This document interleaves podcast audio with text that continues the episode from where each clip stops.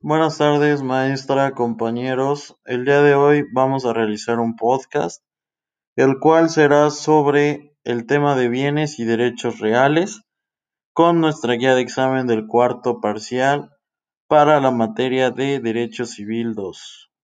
Para comenzar con este tema bastante importante, nos haremos la pregunta de qué es un derecho real. Un derecho real es la relación jurídica directa e inmediata entre el titular y el bien de la materia de derecho.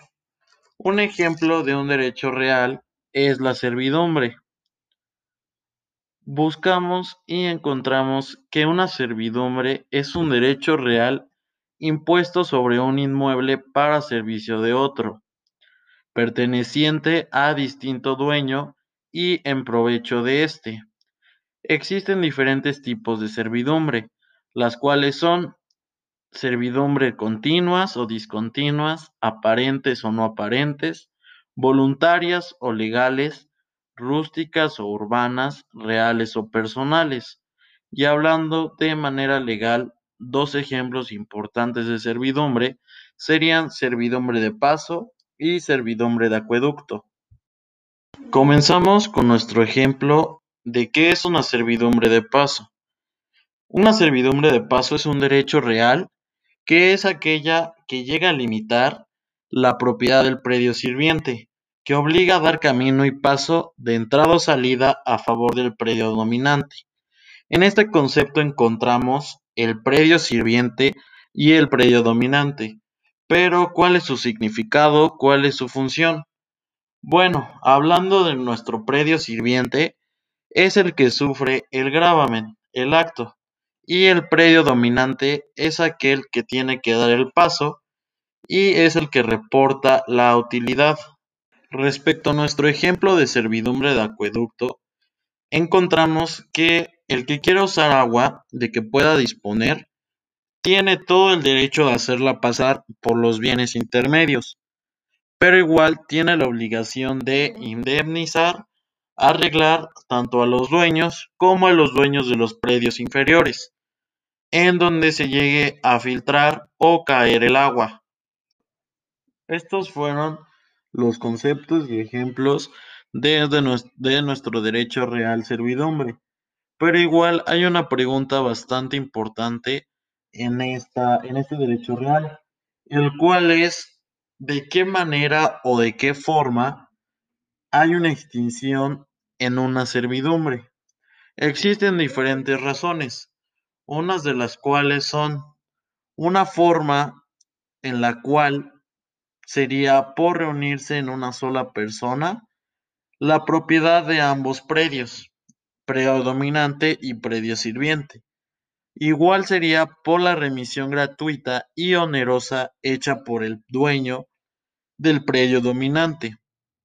Igual sería por el no uso que ya no tendría que haber un uso fácil de cinco años.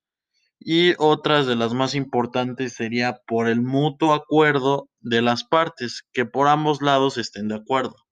Con esto concluimos nuestro tema de derecho real servidumbre, sus conceptos y ejemplos. Otro tema que también vamos a platicar el día de hoy es sobre las diferencias entre heredo y legatario los tipos de testamento, un orden de cómo se hereda y si se puede realizar un testamento a través de un poder. Para comenzar con este tema, vamos a hablar sobre las diferencias de heredero y de un legatario. Comenzamos que un heredero es aquella persona que solamente recibe los bienes, el dinero o los derechos y obligaciones de una persona cuando llega a morir.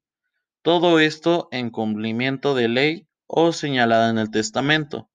Hablando respecto a un legatario, es aquella persona que solo recibe los bienes del legado y no responde de las deudas del testador. Esas serían una de las diferencias entre heredero y legatario. Encontraremos también los tipos de testamentos que se llegan a reconocer en nuestra materia de derecho civil.